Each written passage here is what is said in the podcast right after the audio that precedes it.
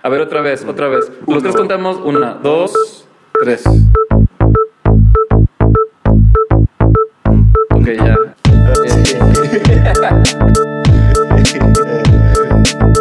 Hola, mi nombre es Miguel Melgarejo Y yo soy José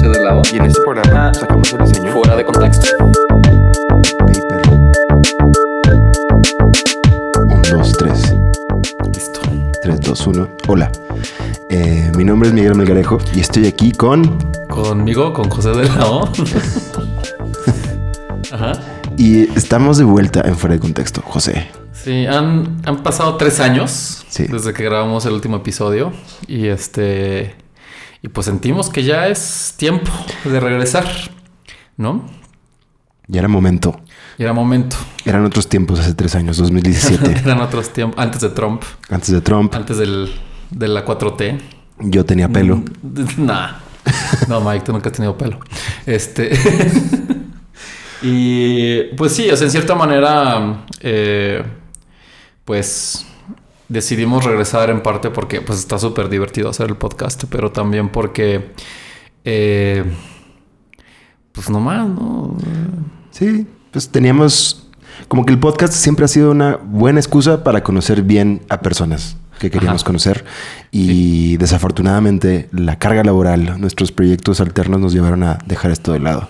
Sí. Pero siempre hemos querido regresar y ahora decidimos empezar esta nueva década con el podcast de nuevo. Exacto, ¿no? Entonces, pues el podcast ha tenido, ha sido un proceso, ¿no? Sí. Como ha evolucionado desde el- la primera vez que empezó, que era como, eh, tú estabas en Holanda, yo estaba regresando a México y decidimos tener este podcast como, en primer lugar, porque no había podcast de diseño en ese tiempo y además porque queríamos aprovechar, ¿no? Esta dualidad geográfica, Sí. ¿no?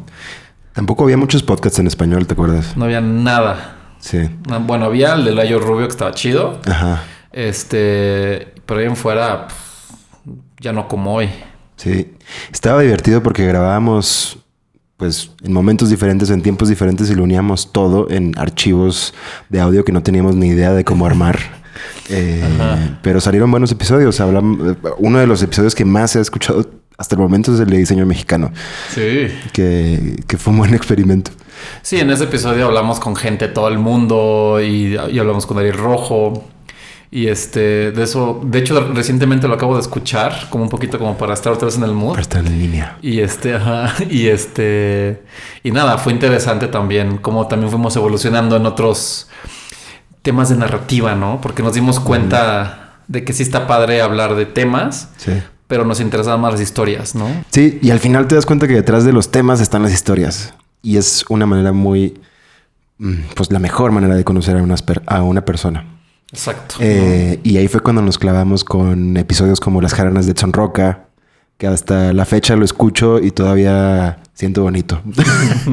Eh, se me pone la piel de gallina todavía.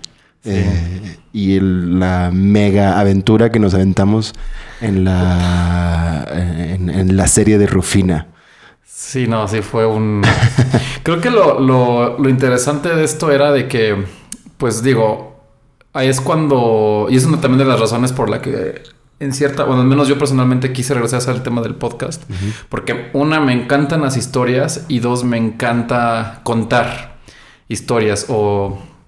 ¿Cómo se puede decir? Cuando las editas, pones la música en el lugar correcto y no sé, es, es algo muy padre, pero puta, lo de Rufina fue un, o sea, un poquito para que entiendan lo que hicimos, es de que Rufina, que es este una Artesana. chica, una artesana de Tzompa, Atzompa, sí. de Tzompa en Oaxaca, Le ha ido muy este, bien, por cierto. ¿eh? Le ha ido muy bien, por cierto. Le ha ido muy bien. Y ella trabaja con Colectivo 1050 y este y Colectivo 1050 acostumbra a llevar artesanos a fuera de México y como difundir la cultura mexicana y la cultura artesanal y del barro. Y este, entonces ellos iban a ir a Bélgica Sí, y se dieron un tour también, ¿no? Como por Europa. sí, por Europa. Y les dimos un iPhone, ¿no? Así de, güey, graban, graben todo. Y sí, grabaron todo. Y grabaron todo. Entonces sí fue, sí fue un poco, eh, pues, llevó mucho tiempo, ¿no? El, Sí. el- el- el sacar todo y, y construir una historia interesante, pero al final del día creo que, pues sí, yo me acuerdo que vez estábamos aquí escuchándolo y ya llevamos nuestras copitas y hasta creo que me puse a llorar así, está bien bonito. así de, pues bien sentimental. Y es cuando te das cuenta, wow, qué padre, hay que, o sea, estas son las cosas que, pues la razón de hacer las cosas, ¿no? Sí, y pasa algo bien curioso cuando con ese tipo de narrativa que seguro te pasó, pero escuchas tanto eh, el audio de alguien, tanto que sientes que lo conoces. Ajá. Y luego ves a la persona y pues la persona para ti, pues para ella X te vio una hora Ajá. y tú ya puedes hasta hacer sus propias expresiones Ajá. y te conecta de una manera que, que es difícil hacerla de otra manera. Y eso es lo par- la parte que a mí también me encanta del podcast, ¿no? Fíjate que eso nunca lo había pensado, pero sí, como que como que de- desde todo como que tienes una relación, ¿no? Sí. Con esa persona. Y, y justo nos llevaba tanto tiempo escuchar todas estas horas y editarlo y demás que pues lo llevamos al límite. Nos cansamos. No, nos, nos, nos, este, de repente era demasiado. Sí. Y este, y entonces decidimos tener este break. Sí, que nunca pensamos que iban a ser tres años, pero bueno, aquí estamos después de tres, años. años. Eh, Tres años y diez kilos. 10 kilos. este. Y bueno, en ese inter, pues tú creciste mucho tu estudio. Después hablaremos un poquito más de eso. Y yo también estuve eh, en miles de aventuras. Miles que también hablaremos de eso. Pero pues bueno, ya estamos aquí de regreso. Sí. Este, y también, pues decidimos cambiar en cierta manera el formato del podcast. Quere- queremos seguir haciéndolo, pero también pues tiene que cambiar un poco, ¿no? O sea, no puede ser este mismo ritmo súper demandante de colocar la canción en el punto exacto y entonces, pues, digo, no es que va a estar más chafa tampoco, pero, pero queremos este, seguir haciéndolo más, eh, que nosotros nos divierta y bueno, que también pues para ti escucha Ajá. tú que estás, eh, que Miguel y yo te estamos hablando al oído a través de tus audífonos, eh, pues que también te diviertas, ¿no? Sí, vamos a estar conociendo personas súper interesantes y sacándolas de una u otra manera fuera de su contexto. Ya irán viendo y descubriendo la dinámica. Eh, pero justo queríamos empezar esta nueva temporada o, o el reinicio de fuera de contexto con un primer episodio en donde vamos a hacer algo que nunca hemos hecho, José. La primera vez que Sí. hacemos esto. Vamos a entrevistarnos a nosotros mismos. De tantas historias que hemos contado de medio mundo, jamás nos hemos presentado Ajá. como formalmente Exacto. y jamás hemos tenido la oportunidad de, de preguntarnos las cosas. Pregun- y este, bueno, yo Mike lo conozco, ya, ya, ya tiene como 10 años que te conozco, ¿no? Sí, ya. Más o menos. Sí. Y este, y bueno, cuando decidimos o nos, nos pusimos a platicar qué va a ser el primer episodio del regreso, por así decirlo, dijimos, pues vamos a hacernos preguntas. Entonces llevamos un par de semanas eh, pensando qué Sí. queremos preguntarnos el uno del otro. Y este, entonces no son preguntas así. eh, ¿Qué pues color te gusta? ¿Eh? Ajá. Así de, ¿cuál es tu banda favorita? No, este, lo que queremos es, pues, sacarnos, de- o sea, ver si las preguntas que hacemos nos sacan del contexto. Y a partir de, de- de estas preguntas también, si no tienes ni idea de lo que hace José o lo que hago yo eh, en nuestra vida diaria, pues va a ser una manera de que conozcas un poquitín más de lo que hacemos y de cómo pensamos y hacia dónde vamos. Y hacia dónde vamos. Este, pues, sacas de una moneda, ¿no? Sí, no. Eh, a ver, ¿tú tienes ahí? No, Yo aquí tengo. Sí. tengo una plumilla de guitarra. Águila o sol. Águila. No, no, no, no, no, no. Sol. ¿Sol? ¿Tienes sol? Águila ni en los volados. A ver. Salió águila. ¿Y- ¿Pero qué significa? Significa que yo te pregunto primero. ¿no? Ah, ok, va. Me late. Bueno, entonces regresamos en un momento, queridos amigos, con nuestra primera pregunta para el señor José de Lao. Claro que sí. claro que sí. Déjame. Ah, ¿la tienes anotada y todo el Claro, rollo? güey. Ah, qué profesional. Pues es que como que. sí. Y ya estamos de regreso. Y mi primera pregunta es: ¿Estás listo, José? no. Bueno, este, para las personas que no conocen un poco de lo que hace José, José, si me equivoco me corriges, güey. Pero te dedicas un poco como a utilizar el diseño como herramienta crítica, ya sea para cuestionar el futuro, para cuestionar el presente o para pensar en nuevas posibilidades en general del mundo, ¿no? Ajá. Eh, más o menos. Más o menos. Lo dije bien. Más o menos. Sí, más o menos lo dije bien. Entonces, eh, consciente o inconscientemente, cualquier crítica es crítica porque está comparando algo con otra cosa, ¿no? Ajá. Eh, me puse a buscar la definición de qué es el cinismo y encontré que en su definición formal eran más bien unos güeyes, allá por la época de los griegos, creo, que mm, no es que fueran burlones, sino que tenían ciertas creencias, como ciertas virtudes o ciertos valores en los que creían y lo creían tanto y lo creían tan bien que las cosas que no empataban con esa visión, pues un poco se burlaban de eso o, o les daba igual. Ok. Entonces, Como eh, la, la burla siendo una manera de minimizar. no, no, no. Yo creo que esa, esa acepción del cinismo se fue agregando con el paso del Ok. tiempo. Pero en principio eran más bien eh, eh, personas que creían en estas virtudes y a Ujú. partir de eso vivían su vida y les importaba poco lo demás. Ujú.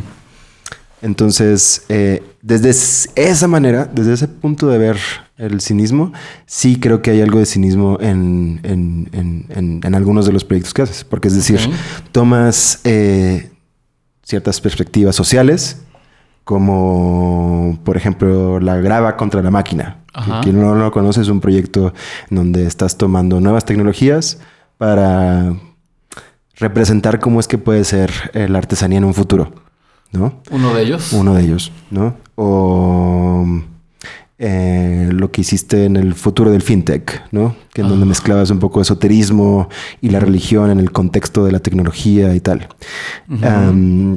Y demás proyectos, ¿no? Ajá. Y, pero mi pregunta es, ¿cuáles son esas virtudes o valores bajo las cuales tú criticas a, a lo demás? Es decir, ¿cuál es ese mundo en el que José de la O quisiera vivir? Para entender un poco de dónde viene, eh, o sea, por qué criticas de esa manera al presente y al futuro. ¿Qué es lo que quieres que exista que no existe hoy en el mundo en general? Pues, pregunta interesante. Este. ¿Qué es lo que. O sea, ¿cuál es mi visión del, del mundo, del futuro? Sí. Mm, ok. Por un lado, yo siento que el tipo de trabajo que yo hago no tiene una. no es una búsqueda de. De una realidad que yo quisiera tener, ¿no? Pero lo que sí yo trato de hacer es anteponerme a consecuencias que otras personas no han visto relacionadas con muchas veces tecnología, ¿no?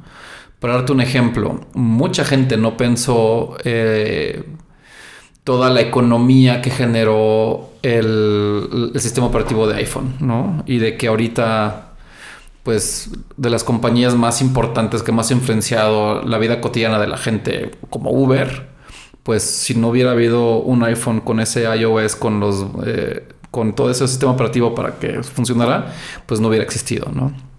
Entonces, esa es una manera de verlo. Otra manera de, anteponer o de buscar este tipo de, de situaciones, pues es estas consecuencias menos obvias o menos ruidosas, sino más de la vida cotidiana.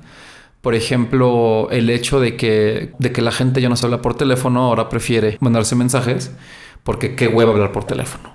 ¿no? O sea, yo de puberto me acuerdo cuando le hablabas a la chava que te goza y te contestaba el papá y era así de señor, bueno, y tú así, pues puta, qué Sí. hueva. Y ahorita los, los, los chavillos, pues así de que se mandan nudes, ya sabes, o sea, y, y, es, y es una interacción mucho más cómoda, ¿no? Independientemente si es más, si es buena o mala. Entonces, pues no es tanto de que yo quisiera manipular a través de mi trabajo para que exista una realidad, sino más bien, y es parte del tema crítico, sino es más bien hablar de estas consecuencias. Y ya las personas son las que dicen, ah, no sabía esto. Para la otra que, utilice mi iPhone o para la otra que utilice este, el banco o mi coche o lo que sea, también sepa que hay otras cosas más allá del placer inmediato que es utilizar este tipo de situaciones. No sé si contesté mi pregunta. Por ahí va, pero más bien eh, para, para ilustrarlo es, o sea, ¿tú crees que las personas deberían de eh, o en el mundo ideal de José de la O las personas son iguales, eh, tienen comodidad, eh, se comunican de tal o cual manera. Pues no sé, porque yo no, nunca he pensado en un mundo ideal. Bueno, antes me gustaría que me, o sea, porque hablas de cinismo, ¿no? ¿Cuál es un ejemplo de cinismo así como súper básico? Nomás para saber que estamos así en el mismo canal. Mm, déjame pensarlo, para uno que pueda funcionar. Es que yo, no, menciono, no menciono el cinismo como lo conocemos hoy, sino más bien como la referencia de estas personas que tenían unos valores muy particulares y que bajo esa lupa veían el mundo y lo criticaban. Nada más. Ya, ok. Este, pues es que al final del día, pues es un poco extraño la pregunta porque el cinismo es, es como partiendo desde un lugar donde yo estoy mejor que tú.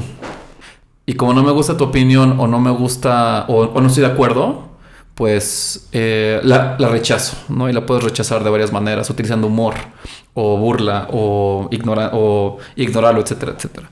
Y yo siento que ese no es mi rol, sino más bien es de que cada quien decide, ¿no? La realidad que quiera tener. Al final del día nosotros vivimos en realidades alternas. Y realidades alternas no desde el punto de vista cuántico de, eh, de dimensiones, sino más bien de que mi realidad, de- tú estás ahorita sentado enfrente a mí y tú, tú ves lo que hay detrás de, de, de mí y yo veo lo que hay detrás de ti y es totalmente diferente, ¿no? Pero es la misma realidad, la, las- la cara de, dos caras de una misma moneda, ¿no? O si una moneda tuviera 100 caras, pues sería lo mismo, ¿no?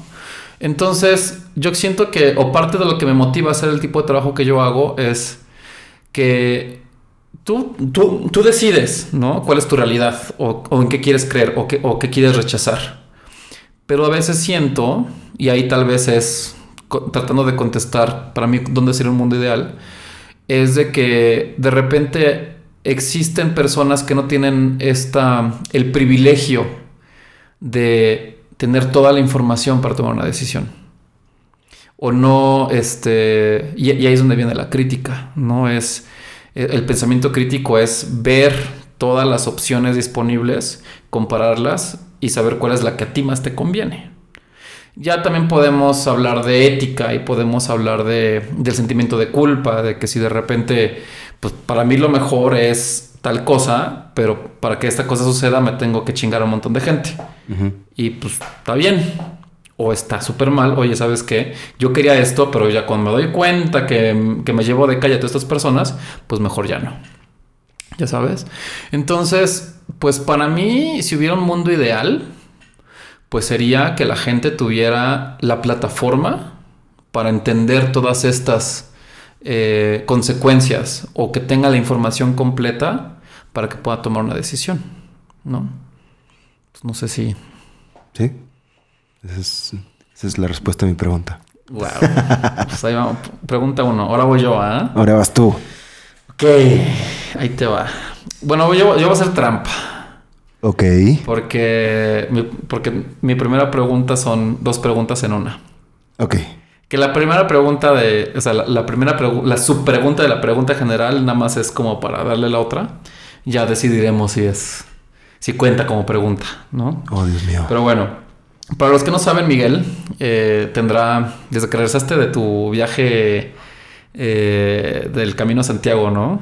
Como que fue un tema ahí que empezaste a hacer estos newsletters muy interesantes. Ah, eh, sí, más o menos. Desde que ¿no? me como acuerdo por ahí. Sí, como que Mike regresó y de repente Mike se fue a un viaje para encontrarse a sí mismo, por así decirlo. a- hizo el camino a Santiago Compostela, estuvo, cerró su Instagram y se fue ahí a caminar y tuvo aventuras y, y regresa y pues hizo un newsletter, ¿no? Entonces pues hay que ver qué dice el newsletter y pues bastante padre, muy agradable. En uno de esos newsletters, tú escribiste lo siguiente que me gustaría que lo leyeras. ¿No? No le des más scroll porque vienen las preguntas para que lo veas, ¿no? Entonces, para que leas ver, lo que escribiste. Dice, soy de la idea que el Human Centered Design ha muerto y ha quedado obsoleto por este mismo concepto. Pareciera que estamos constantemente haciendo ejercicios complejos de investigación para preguntarle a un borracho sobre sus deseos y necesidades, obteniendo siempre la misma y obvia respuesta, más alcohol. Todos queremos dar y obtener placer y reconocimiento, aunque en el fondo esto no sea lo que más necesitamos. Ok. Entonces, eso fue lo que escribiste en tu newsletter, ¿no? Oh, Dios mío. ¿Qué, qué fue lo que te llevó a pensar en eso? Esa es la primera parte de mi pregunta. Ajá. Eh, pues si me voy para atrás, yo creo que mm, la primera vez que pensé sobre esto, sí estaba caminando en el camino de Santiago. Y no es que fuera una revelación ni nada, simplemente que al no estar trabajando y al hacer otras cosas, pues mi mente empezó a divagar y a hacer conexiones. Entonces, eh, lo que me di cuenta es, claro, o sea, eh, esta parte del diseño que dice que hay que hacer, hacerlo centrado en el humano, eh, carece de algo muy importante, porque mm, detrás de todo está el deseo de la venta. ¿Sí? Entonces, por ejemplo, en aplicaciones como Instagram, lo que hace es centrarse en lo que quieres tú, que puede ser em, cierto flujo de información, eh, reconocimiento em, y demás, y enfocarse en cómo operas tú como humano para maximizar el tiempo que tú pasas en la, en la, en la aplicación. Es decir, dicho de otra manera, hay un ejército de diseñadores pensando y utilizando el Human Centered Design para volverte a ti más adicto a una aplicación. Entonces, ahí es donde eh, surge la pregunta. ¿Y entonces a quién le preguntamos? Y es una pregunta que eh, no te puedo contestar hasta el día de hoy, porque sí le he dado vueltas, pero mm, creo que ya son temas éticos bastante profundos, de los cuales ya carezco de, de mente y de conceptos. Ok. A mí lo que me, o sea, parte de lo que yo hago también en mi despacho es este investigación, ¿no? Y mucha de esa investigación va muy de la mano con el eh, como el user center design, ¿no? El entender al usuario y sí preguntarle si le gusta más el rojo o dónde hay fricción de este tipo de cosas, ¿no? Sí. Pero cuando leí esto que tú pusiste, eh, me hizo sentir que como que hablas como que la metodología está mal pero más bien el que está mal es la persona que la aplica. ¿No? Es como, entonces es un tema más como de, ¿hay que odiar al juego o hay que odiar? Odiar es una palabra muy fea, pero hay que criticar al juego o hay que criticar al jugador. ¿Cuál de las dos sería? Y si es el juego, ¿qué partes hay que criticar? Y si es el jugador, ¿qué partes hay que, criticar? Creo que ambas están completamente ligadas, tanto el juego como el jugador, porque las dos están embebidas en un sistema que exige lo mismo de, ellas. Es decir, eh, generar más ingresos para poder tener un nivel de vida y tal. ¿no? Y eso hace que siempre se esté buscando lo mismo, que es explotar eh, lo que se tiene enfrente para poder obtener ganancias. Entonces, por un lado te diría, sí, el jugador, es decir, la persona que aplica la, metodología para resolver X problema, tiene también la responsabilidad de tener un contexto ético y la capacidad de ver al sistema por fuera para no darle al borracho más alcohol, sino tener la capacidad de decir, hmm, esta persona me está diciendo que le gustaría tener más, em, o ya me di cuenta que las personas pasan más tiempo en Instagram eh, si su número de vistas en sus historias aumenta. Entonces voy a hacer que sea esto más visible para ellos. Pero ahí entraría una parte crítica, que en este caso sería decir, hmm, pero ¿es esto bueno para la persona? Eh, ¿a, dónde la voy a llevar? ¿No? Entonces, si nos seguimos en esa línea de pensamiento, entonces a dónde vamos a llegar es a decir, bueno, ¿y entonces qué es bueno o qué es malo? Y ahí es donde se vuelve un tema súper complejo. En donde eh, recuerdo que en ese, en ese post en ese correo, puso una imagen del Human Centipede.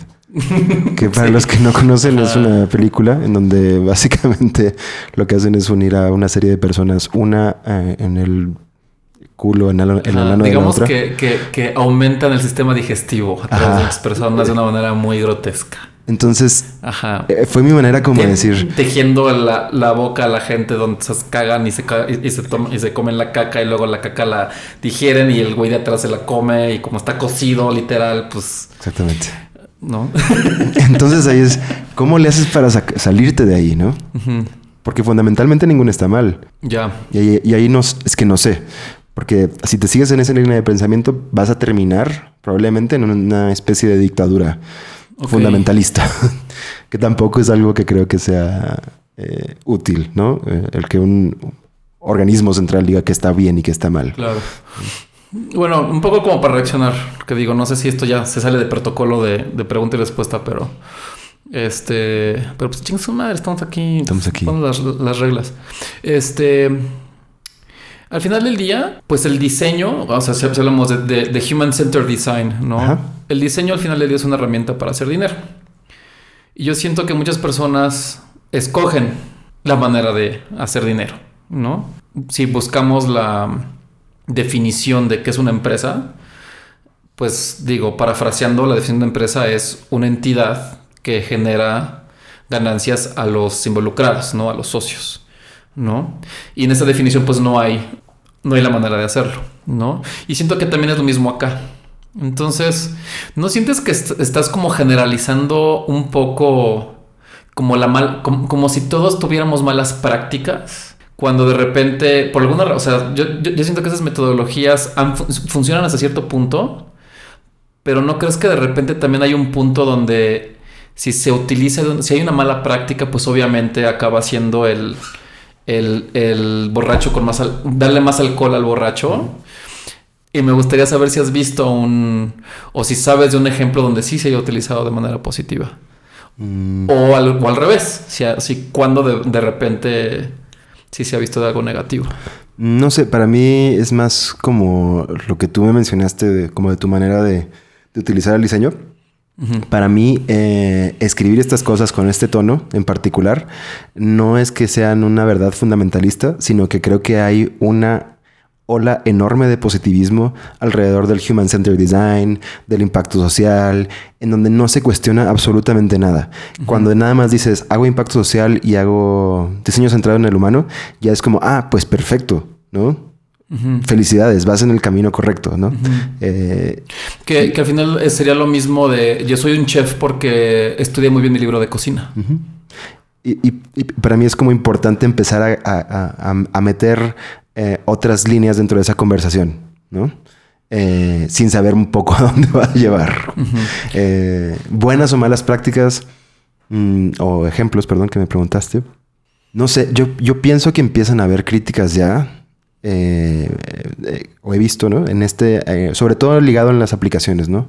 En esta adicción a la dopamina, en las notificaciones uh -huh. que constantemente te está dando tu celular, en donde ya hay gente y hay empresas y movimientos que están muy puntualmente apuntando a la eliminación de las notificaciones. Uh -huh. eh, como buena práctica, ¿no? Sí, ahorita ah, es un tema, el, el, Digital Detox es como... Exactamente. El, el 2020 es el año del...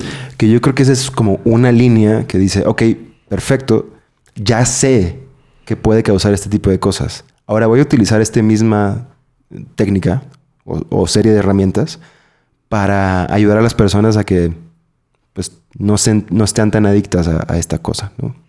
Y ahí eh, no recuerdo una. Hay una organización en Estados Unidos que, que lo hace esto muy bien. Eh, luego lo busco y lo ponemos en las notas del show. Pues, pues sí. Entonces es como. O sea, también al final del día tú identificas algo que no te gusta de, de esas prácticas y es un poco difícil explicarlo muy bien, pero. pero hay que también decir, espérate, o sea, uh -huh. no es nada más el, como yo lo interpreto, ¿eh? No es nada más el seguir paso A, paso B, paso C y luego aplicar a todo.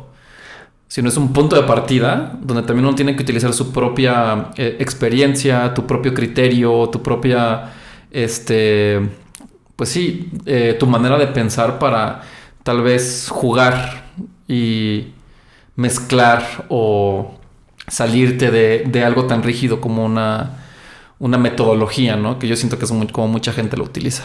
Sí, y más atrás de eso es como preguntarte fundamentalmente si lo que estás haciendo está agregando valor al mundo. No me refiero a valor económico nada más. Claro.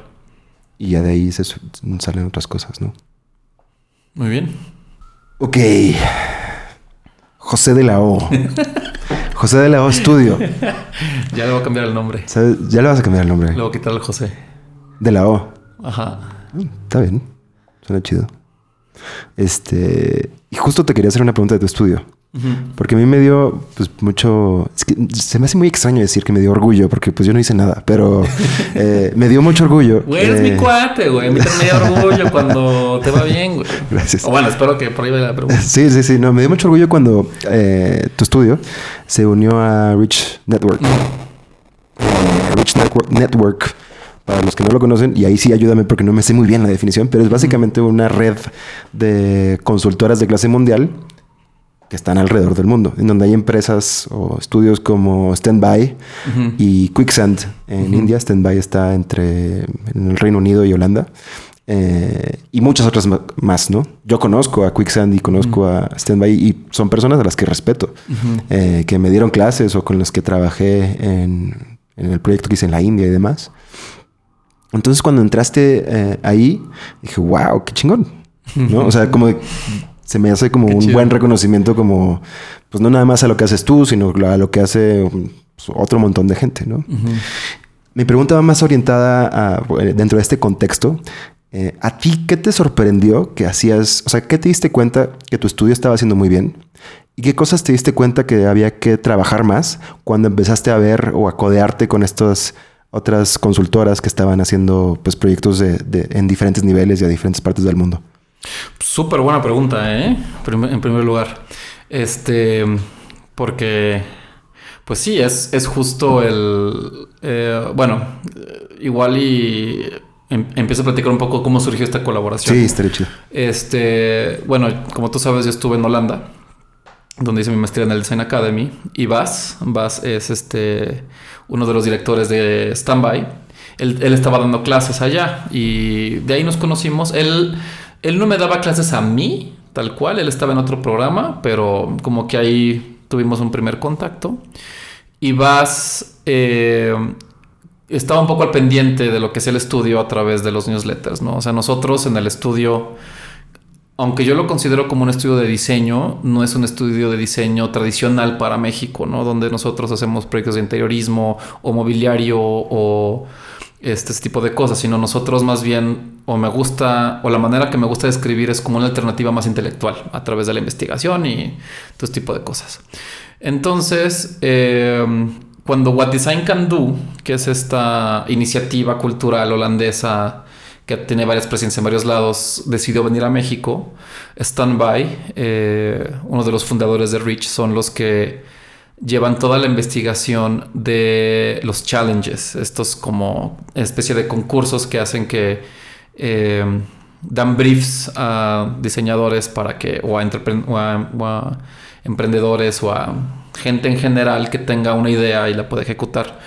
Y, y los premios es que les aceleran el- la iniciativa. Cuando Standby eh, necesita a un representante en México eh, que les ayude a validar mucho del- de la investigación que estaban haciendo para que el challenge haga sentido, para que no sea algo muy desarticulado, este, pues se acordó que estábamos nosotros y este vio el perfil y pues como vio mucho de lo que también hacíamos, sí es producto, pero también es esta parte de investigación, se acercó a nosotros. Este, en esa época, yo siento una de las razones por la que él se fijó es porque sacamos un toolkit que se llama The Prediction Generator, que es eh, que es como muy inspirado, o sea, sinceramente es muy inspirado en el Business Model Canvas, porque es un canvas con slots, Con cuadritos. con cuadritos Que que, hay que llenar, llenas, con que pones tus post-its. post-its. Y este, pero es más bien una herramienta para pensar, ¿no? Y este, y es una herramienta que a, a mí me da mucho orgullo porque es una herramienta para pensar de manera prospectiva, pero validando tus ideas, ¿no? Porque de repente la razón por la que sacamos ese proyecto fue porque muchos de los chicos en mi estudio, como hacemos proyectos de, de futuro, así perspectiva, este tipo de cosas, pues tenían ideas pésimas. Todas como super cyberpunk, así, pues ridículas, que la neta no llegan a ningún, que no, que son provocadoras el primer nivel, pero luego pues no hay nada, ¿no? Entonces quise hacer este toolkit que te obligara a hacer research y te obligara a cuestionar lo que te estás haciendo, ¿no? Entonces, de ahí fue como salió eso. Y justo cuando lo hicimos público fue cuando Vas me, Te contactó. me, me, me contactó y dijo, ah, pues estos güeyes, pues Si les gira. si les gira por ahí, ¿no? Entonces, y empezamos a, a trabajar y este, y él, y la verdad, pues ha sido una experiencia bien padre porque, pues son personas, o sea, la, la, manera de trabajar con Rich Network es como tan horizontal y tan honesta y tan upfront que, que a la hora de que ellos generan contigo una, una relación de honestidad, también como que te obliga a ser honesto a ti también, ¿no? Que aparte es una honestidad holandesa. Este, es una este honestidad. Este es un poquito. Ajá.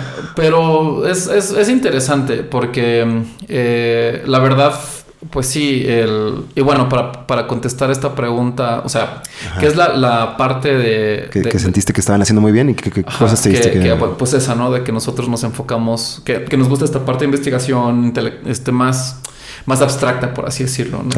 Por, por, por decirlo con mis palabras, como que quizás te reafirmó esto que ya sabías que estaba bien, pero que lo viera alguien de fuera y te dijera chido. Sí, es así como, güey, lo estás haciendo bien. Sí. ¿No? Porque, pues claro, o sea, muy poca gente hace este rollo. Y la gente, y mucha de la gente que hace, mucha de la poca gente que hace esto, lo hace como tú describiste en tu, en tu pregunta pasada, de que lo hacen de cierta manera irresponsable. Ok. Entonces, este, pues sí, claro, fue una, una, eh, un hecho que me dijeran, güey, está padrísimo, síguelo haciendo y queremos más de eso, ¿no? Y este, pero por, pero por, por el otro lado, pues cuando te pones a la par eh, con gente que lleva haciéndolo, eh, pues de una manera, pues 10 años más. O sea, estamos hablando que mucha de la gente de Rich Network se conocieron en Londres estudiando en el RCA. Entonces, gente de doctorado, gente de maestría, gente que, que entiende muy bien todas estas partes de como esta manera de pensar que no es tan de emprendedurismo, sino más académica, pero mucho más crítica, ¿no? Entonces, sí, o sea, ellos se llevan con quien quieras del mundo del, del diseño, investigación, o sea, la, última vez que estuve con ellos en Londres, así de que, ay, pues vamos un pop porque va a estar, porque Superflux va a cumplir, es, su, su, décimo aniversario. Y pues vente. Y yo sí, ay, pues, así de que, ay, soy bien fan. Y pues estás ahí codeándote con gente súper interesante y pues te sientes como esta gente me agarra la onda, ¿no? Cuando yo hablo con muchos de mis colegas de diseño, digo, no es por minimizar, pero pues se la pasan hablando de espesores de MDF o de rajes o de marcas de mobiliario. Está chido pero pues no es lo único, o sea...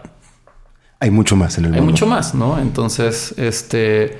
Pero claro, cuando te... O sea, ahí es cuando te das cuenta de que...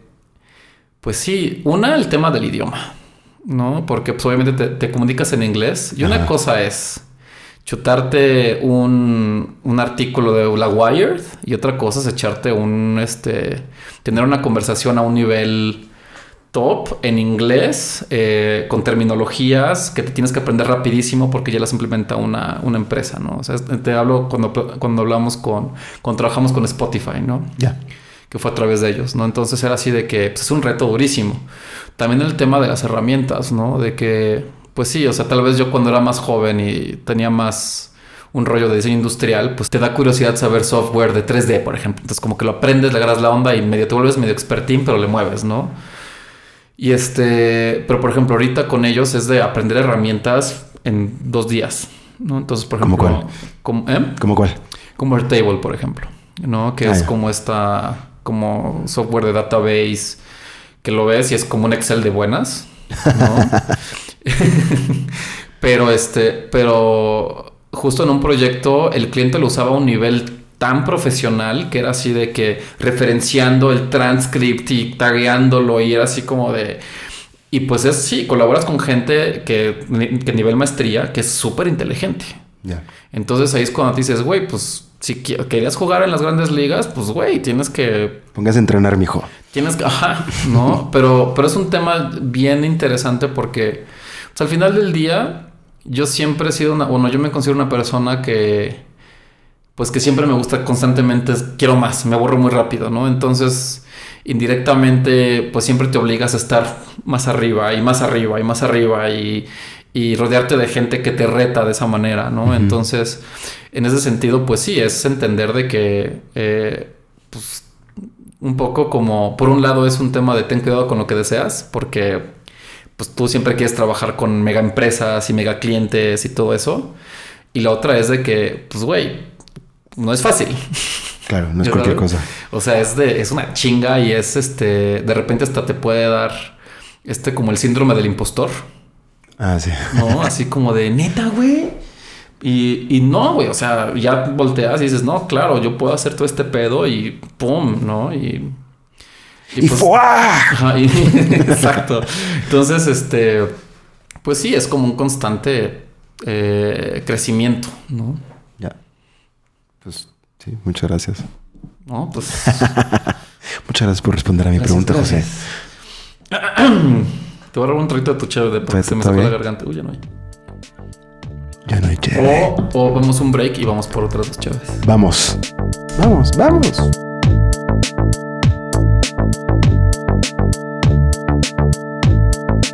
Bueno, estamos de regreso después de un pequeño break. Y ahora va mi pregunta, mi segunda pregunta para Mike. Ahí te va. Entonces, si promediamos varios índices de innovación global, ¿no? Tipo WIPO, Cornell, INSEAD, nos damos cuenta que México ocupa un lugar 56 en el índice de innovación de 129 países, ¿no? Yemen es el país más bajo, por si te lo preguntaste. Pero nosotros estamos justo abajo de Costa Rica y Chile está un poquito más arriba. Son los países de Latinoamérica que están acá, ¿no? Este, pinche Malta es el lugar 27. Malta, ¿no? Si, si comparamos el tamaño del territorio y la economía y la infraestructura, pues, con- digo, con todo bien con Chile, con Chile y Colombia, Chile y, y Costa Rica. pues como que hay algo, ¿no? Que falta. Y este, y tú como consultor de innovación de empresas, me gustaría saber qué es lo que más te frustra cuando tú tienes que, justo, o sea, te digo estos datos porque México tiene el potencial de la innovación, pero hay muchas cosas, mucha- muchas cosas que generan fricción para que no suceda. Y este, y tú, digo, si, estoy en lo correcto, tú le ayudas a empresas o a personas a gestionar esta necesidad de innovación, ¿no? Me gustaría saber qué es lo que más te frustra. Eh, cuando te tienes que enfrentar o cambiar esta manera de ver, porque mucha gente dice, ay, sí, échale innovación, como si fuera Sí. cucharadas de sal, ¿no? Para que sepa mejor Ajá. la sopa, ¿no? Es como, ay, échale tantito design thinking y tantito innovación y pues ya estamos y vámonos, ¿no? O tal vez sea algo bueno que tengamos esta idea de innovación en México, porque entonces personas como tú pueden ayudar y mantener esta, esta relación, ¿no? Esta dependencia de innovación. Eh, y pues me gustaría saber qué piensas, qué es lo que más te frustra o si es algo como padre para ti de... Va. Mm, a ver. Gracias por la pregunta. Yo creo que eh, primero pasaríamos por la parte de. Gracias a ti por la respuesta. Pasaríamos por, por, por la parte esta del- de los índices de innovación. Hay que ver un poquito qué miden. ¿no? Muchas veces miden patentes, por ejemplo. Eh, y temas por el estilo. Papers. Eh, ¿eh? Papers. Papers, por ejemplo. Y cuando tomas eso en cuenta, te das cuenta que México no está hecho, o sea, la infraestructura para generar una patente no está hecha para optimizarse y para que se hagan muchas patentes, ¿no? Los papers, por ejemplo, eh, tú que trabajas en el tecnológico de Monterrey, este, tampoco es que la estructura está hecha para que se generen muchos papers. Sí hay, definitivamente, y personas como tú los hacen. Eh, no hay muchas personas que lo estén haciendo, especialmente cuando se habla de innovación. ¿Por qué? Y aquí es donde se empieza a hacer interesante, porque la, el estado socioeconómico y la situación en el país te empuja no a que hagas patentes, sino a resolver problemas. Si Mm. esos problemas se resuelven, chido. Si sacaste una patente, meh. o sea, no sabe ni cómo se hace. ¿no? Es Como lo que no hay esta motiva, esta, esta incentivo para sacar patentes. ¿no? Estoy hablando ya en, en- en corporativos y en empresas, ¿no? Quizás en el, eh, ámbito académico sea diferente. Yo creo que en México eh, se innova mucho. O sea, sí, se innova mucho porque hay tantos problemas en el país Ujú. Que si la gente misma no innovara o no actuara de una manera creativa para resolver sus retos diarios, no funcionaría nada. ¿no? Entonces, eh, la primera parte de la pregunta respecto a qué número eh, estamos en el índice de innovación, creo que informa eh, ciertos esfuerzos que se tienen que hacer, pero no lo pondría como una característica como tal de, de si México es innova- innovador o no. ¿no? Ahora, Ok. ¿Cómo funcionan las empresas?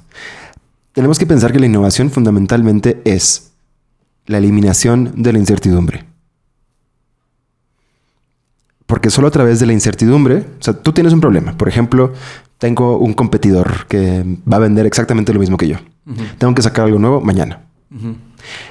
Hay muchas incertidumbres. Por ejemplo, ¿qué voy a hacer? ¿Para quién lo voy a hacer? ¿A cuánto lo voy a vender? Eh, y demás. Demasiada incertidumbre. El proceso de innovación justamente lo que hace es eliminar en medida de lo posible esas incertidumbres. Nunca se elimina por completo, por cierto. Para poder proponer una solución. Ok.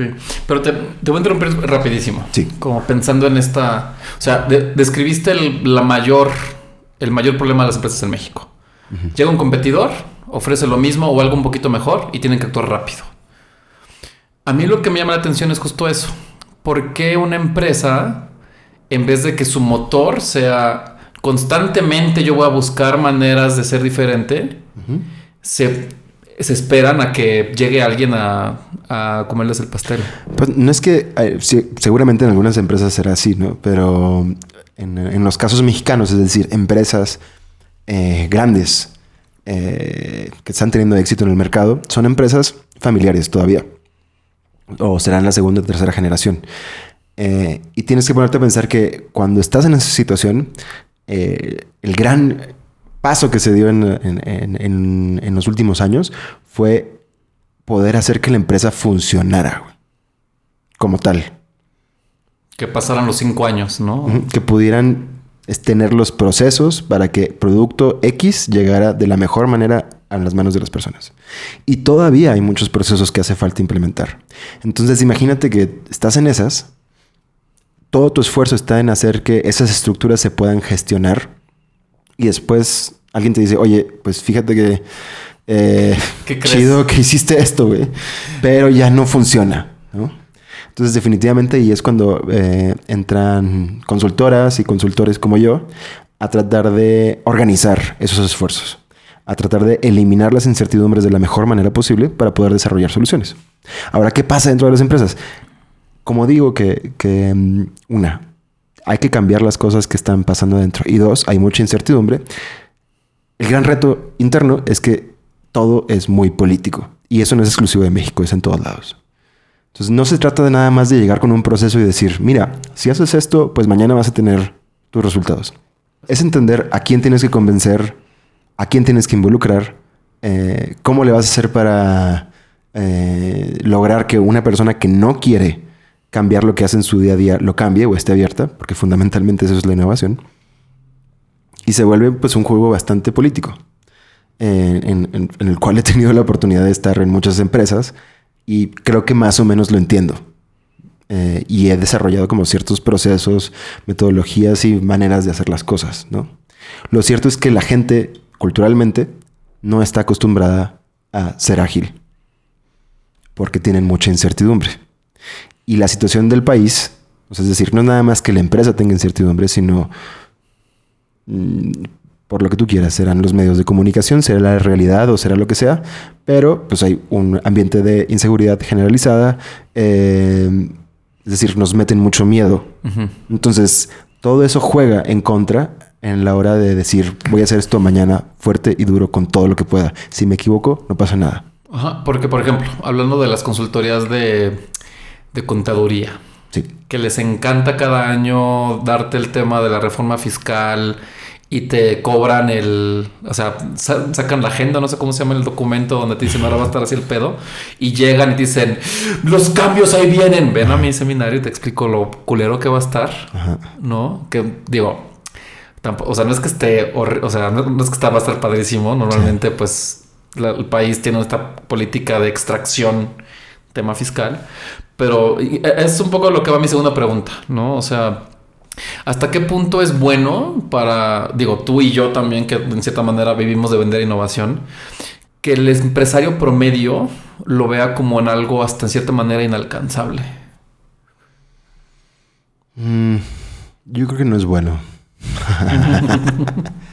o sea, y aquí me voy a ir un poquito más como fuera de esta lógica, pero yo creo que está increíble poder vivir tu día a día en un ambiente en donde tienes la capacidad de ver la vida de otra manera y de generar cosas nuevas. Eso yo le llamo un buen día a día. Eh, entonces, en ese sentido, yo creo que sería bueno que lo tuvieran. Eh, pero ya regresando al mundo real de cómo funcionan las cosas el día de hoy o de cómo creemos que funcionan, eh, pasan cosas muy extrañas porque normalmente tú puedes llegar con tal empresario y decirle, mira, hay que hacer esto y tal. Y te va a decir, ah, sí, sí, sí. Y lo que pasa normalmente es que esta misma persona se va a un tres días a Singularity University, en donde le cobran un montón de pasta, eh, se lo lamparean con millones de espejos y regresa diciendo, hay que ser más ágiles y hay que ser innovadores. Y entonces ahora sí te llama quizás. Ya. Eh, entonces, no sé, creo que es un tema... Es bueno, sí, es bueno. Lleva, lleva un poco, bueno, regresando a la primera pregunta que te hice, es un poco como eso, ¿no? O sea, Singular University es un poco como describes Ah, este sí. rollo de, de, La abundancia. Ajá, o sea, como de, de capitalizar de una manera un poco extraña estas como como manera de innovación, como, la- como venderte o- siento que este es como un tema de mo- como, como que se dedican a motivarte nada más. Sí, eh, te- te- te- fundamentalmente eh, se dedican a decir, mira, el mundo es abundante y tú puedes ir por toda esa abundancia. Que suena mucho como un esquema piramidal. Ajá. Obviamente que aquí te lo justifican a través de tecnologías y tendencias y cosas nuevas que están sucediendo, que de alguna manera lo, lo materializan. Eh, pero sí se termina siendo un poquitín como un tema medio sectario. Sectario. Bueno, no sé si tú tengas experiencias al respecto, pero Claro. pero, pero pasemos a la, a la última pregunta. Va.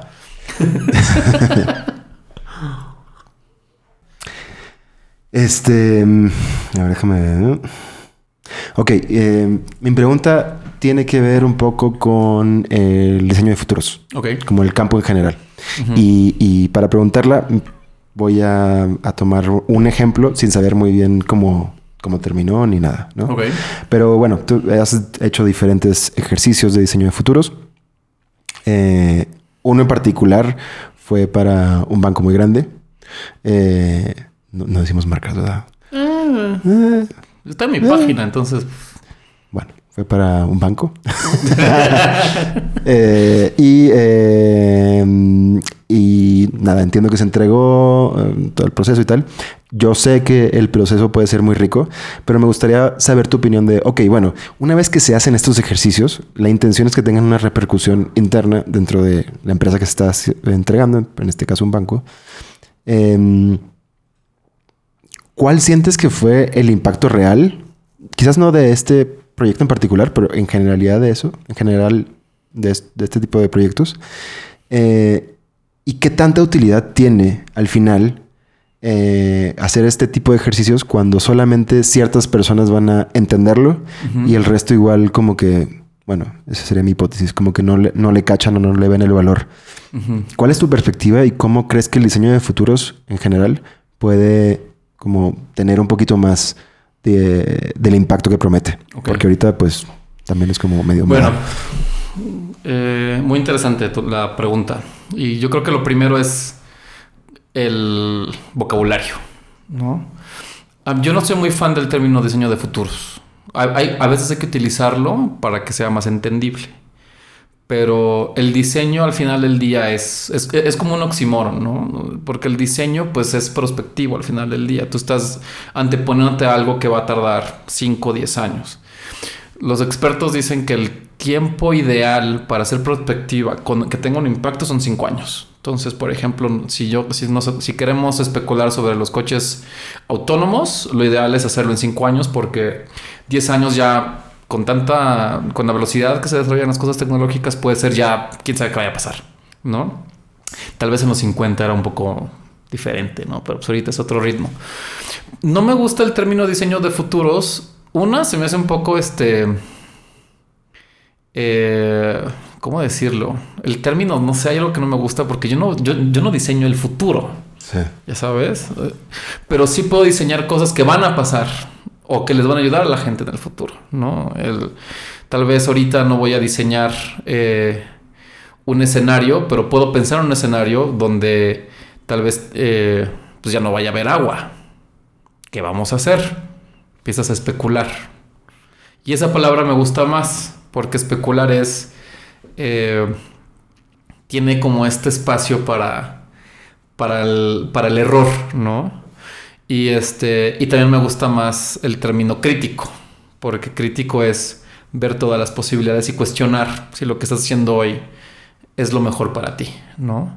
Entonces me gusta más el término diseño crítico o eh, diseño especulativo, porque el diseño de futuros se presta mucho para caer como en obviedades, ¿no? Este, ayer estaba platicando con, con unos colegas de que hay una fórmula muy fácil para hacer diseño de futuros. A ver, échale para que todo el mundo lo tenga. Agarras, o sea, li- literal, son, es A, así, A más B igual a C. Agarras una tecnología emergente, dime una tecnología emergente. Mm, Para darle gusto a todos los empresarios del momento. Internet of Things. I- IoT. IoT. ¿no? IoT. O Machine learning. IoT. Agarras IoT Sí. y a eso le sumas algo totalmente cotidiano, vernáculo, callejero de México. Ah, los elotes. ¿Cómo le dicen en Monterrey ustedes? Eh, en Monterrey. El elote El, más. el gran elote. El gran. Eh, el, el esquite, ¿no? Esquite, sí. Entonces agarras IoT, lo mezclas con, ajá, con esquites y ¡pum! Tienes un concepto innovador de, güey, IoT con elotes. Y la gente dice, güey, a huevo. Porque, y es obvio, porque la gente se ve identificada de ver algo. Todavía en México la tecnología es un poco aspiracional. Entonces es algo sumamente aspiracional, aterrizado a algo totalmente cotidiano y obviamente te, te identificas. Y está cagado, güey. El, el, el, el wifi del lotero, güey. Pues a quién, quién no se va a cagar de risa de eso. Pero este, al final del día, pues, ¿qué más hay ahí? ¿Qué pasa después? Exacto, ya no hay nada más. Entonces es una fórmula muy fácil, muy provocadora, que yo siento que también es muy fácil de, de provocar con ese tipo de pensamiento. Y eh, yo, yo siento que es una práctica muy recurrente que pasa con la gente que tiene este interés de hacer tema de diseño de futuros. Eh, hablando del valor, Ajá. del... O para mí, ¿cómo sería, cuál, cuál sería la manera correcta de hacer eh, diseño especulativo? El diseño especulativo, a mi manera de ver, no tiene que ser necesariamente sobre futuro, Ok. ¿no? Puede ser diseño especulativo en una realidad paralela. Este, no sé, por ejemplo, ahorita en Apple TV hay un, pro- un show nuevo que habla de que especula que hubiera pasado si los rusos hubieran llegado primero a la luna, un rollo así. No, Ajá. no la he visto, pero dicen que está buena. Y a mí me, me- me da hueva verla porque siento que es como, como chamba, ya sabes. Entonces, como, por eso también como que no veo tanto Black Mirror, porque es como de, como que no me apago. Entonces, Sí, claro. Mejor veo otras cosas. Pero lo que iba es de que el diseño especulativo puede ser, se, se puede utilizar para ver dif- diferentes posibilidades, ¿no? Y, y lo padre del proyecto con el banco fue de que eh, se diseñaron cuatro escenarios. Eh, hay como toda una teoría, ¿no? De este de, de el cono de futuros y todo ese rollo. Así, no sé, por ejemplo, cuando vas a una, un simposio de, de, de, de- de futuros, puta, to- hay conos por todos lados, ¿no? El cono este de, de lo posible, ajá, todas esas madres. Entonces, todo, hay conos y, y cada quien es de su cono, ya sabes. Entonces, le cambian una cosita y, y, y es, lo mismo, ¿no? Es este, pues, temas ahí paralelos. Pero entonces, eh, lo, in- lo interesante de eso es que son varios este, escenarios paralelos, diferentes posibilidades, que yo siento que le da mucho valor a una empresa para saber, pues, de todo lo posible, vamos a tratar de investigar qué es lo que puede pasar, pero en diferentes niveles. Algo súper negativo, lo catastrófico o algo súper positivo. Pues sí, como utópico, ¿no? Y, este, y en mi caso, la, la manera en que yo participé en ese proyecto fue súper divertida porque yo hice lo que le llamamos prototipo diegético, Oh, Dios mío. que es diégesis es la parte de la narrativa, ¿no? La, la- la parte de construir narrativa para que la historia siga. Entonces, un- el, el ejemplo más claro de un prototipo diegético es el, el, el lightsaber de Star Wars. ¿no? Porque si tú agarras el lightsaber y, y lo analizas como objeto, te vas a dar cuenta cómo está fabricado, ¿no? Cómo es el botón, cómo es el... Y ahí es cuando te das cuenta de cómo es la sociedad, ¿no? Cuando tú ves dos superficies que se unen, te dice mucho del desarrollo de un lugar. Por eso cuando vas al, al aeropuerto a los Estados Unidos y ves la alfombrita y ves el- todo el rollo, el, la, Que nos las está cayendo la- la- la- el techo, nos está cayendo encima de ti. Exacto, ¿no? O sea, ves, ves el acabado, ves que todo está como puesto diferente a que si vas a México que todo está como más artesanal, ¿no? Como que es más fácil deducir cómo fue construido. Ah, mira, aquí el güey le puso esta madre y el tornillo y ves el tornillo. Cuando en otros lugares pues nada más pare- aparentemente está flotando ahí, pero no, tiene un sistema invisible. X. A lo que voy es de que es un ejercicio muy padre porque te deja, porque te pones a cuestionar cómo la gente en ese escenario va a construir, ¿no?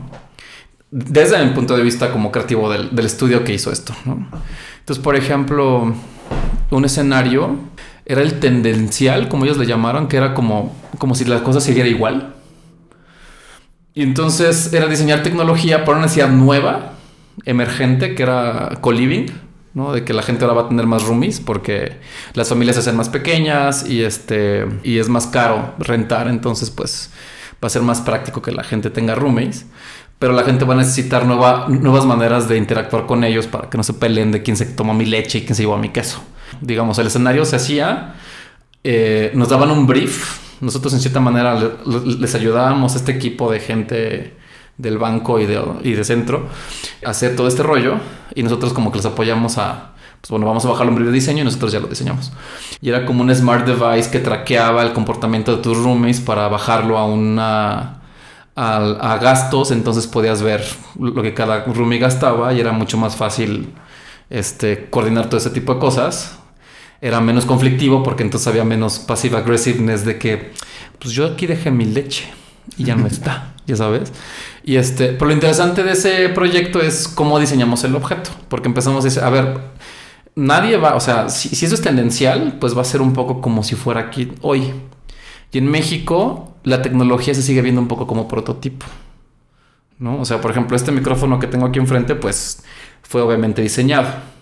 Pero si tú lo quieres hacer en México, tal vez utilizas herramientas más de o de fabricación digital o objetos ya eh, hechos, como materiales estándares, ¿no?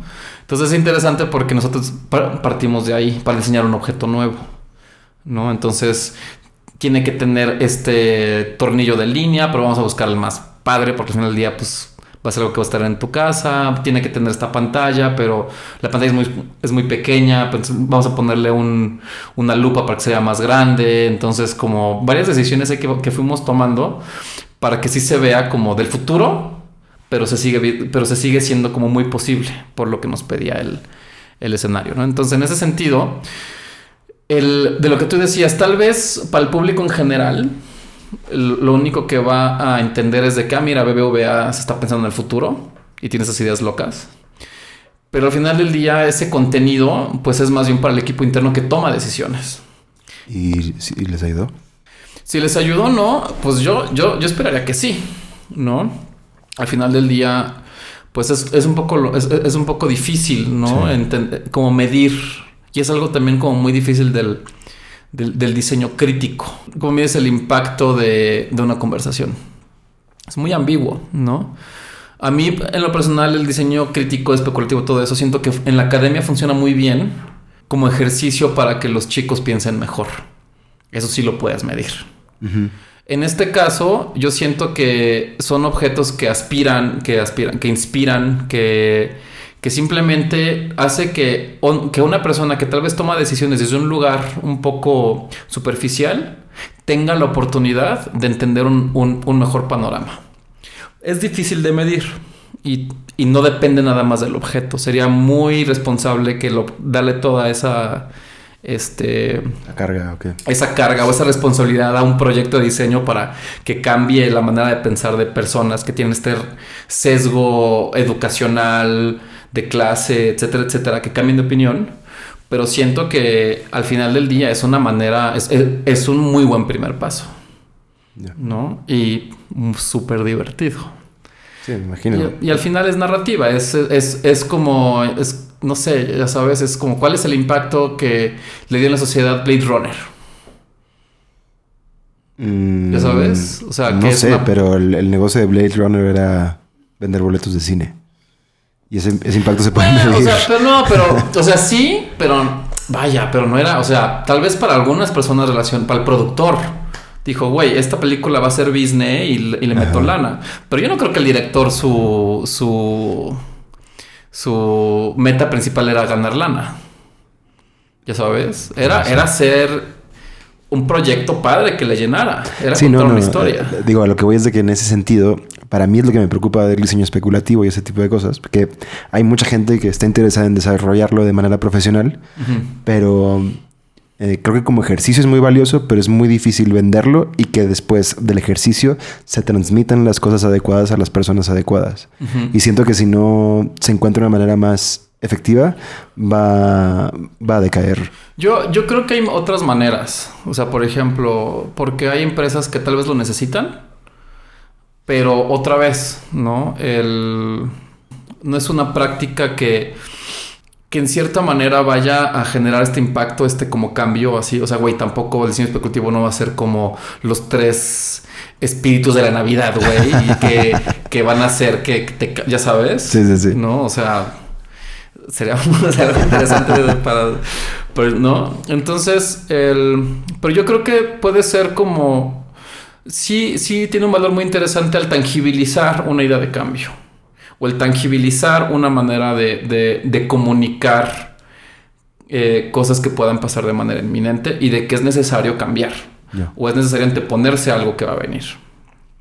Pues luego, creo, vamos a tener invitados con los que nos Creo. entraremos más. Sí, sí, A estos temas. Si me siguen hablando después de este episodio. Sí. Bueno, te dije que tenía otra última pregunta. La última y, y nos vamos. Nos vamos. Mike, Miguel, José. ¿qué es el valor? Oh my God. OMG.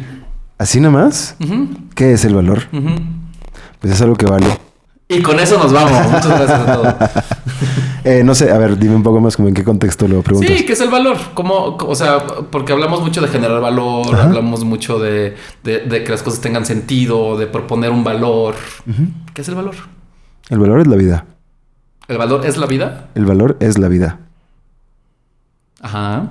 Entonces, en ese sentido, todo lo que mm, ayude a generar, no me refiero a vida como la vida humana, pero lo que dé impulse energía eh, y que ayude a conectar cosas que antes no estaban conectadas, de alguna manera es valor, ¿no?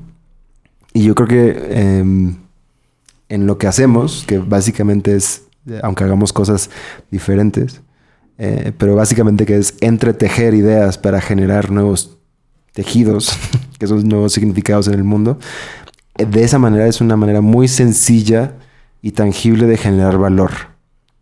Eh, te preguntaba como en qué contexto, porque claro, eh, cuando hablamos de valor, pues muchas veces se puede pensar que es un valor económico nada más o, o lo que sea. Y, y por eso trato de exagerar un poquito y decir que es la vida, porque no se trata nada más de generar eh, más dinero eh, en este sentido, sino de realmente generar nuevas posibilidades. Eh, de abrir la vida a nuevas cosas, ¿no? No me quiero meter, como, como ahora, que, lo pienso, no me quiero meter como en cuestiones de religiosas, de, de, de- de- Pero providas. no por ahí, pero lo por ahí. espiritual no o sea, puede ser algo espiritual, no necesariamente tiene que ser religioso. Sí, sí, puede ser algo espiritual. En ese sentido, el, el valor es simplemente darte cuenta que tú no eres tú, sino que tú eres todo. Ay, güey.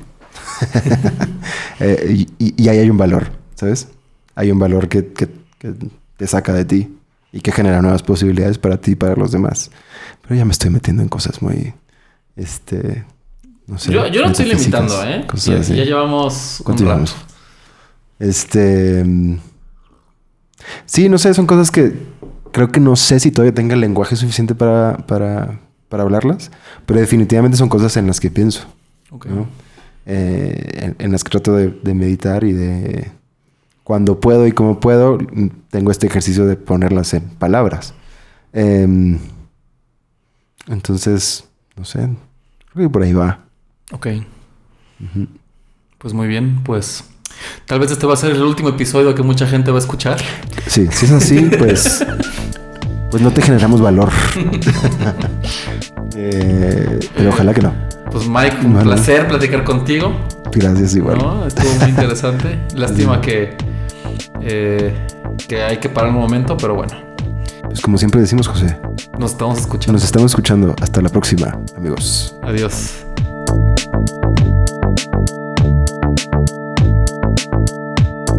Fuera de contexto es producido, editado, uploadeado, cocinado y entregado por José de la O y Miguel Malgarejo. Para conocer más eh, de los episodios que tenemos, puedes visitar fuera de contexto.mx y seguirnos en todas las redes sociales como FDC Pod. FDC Pod. Nos vemos por ahí.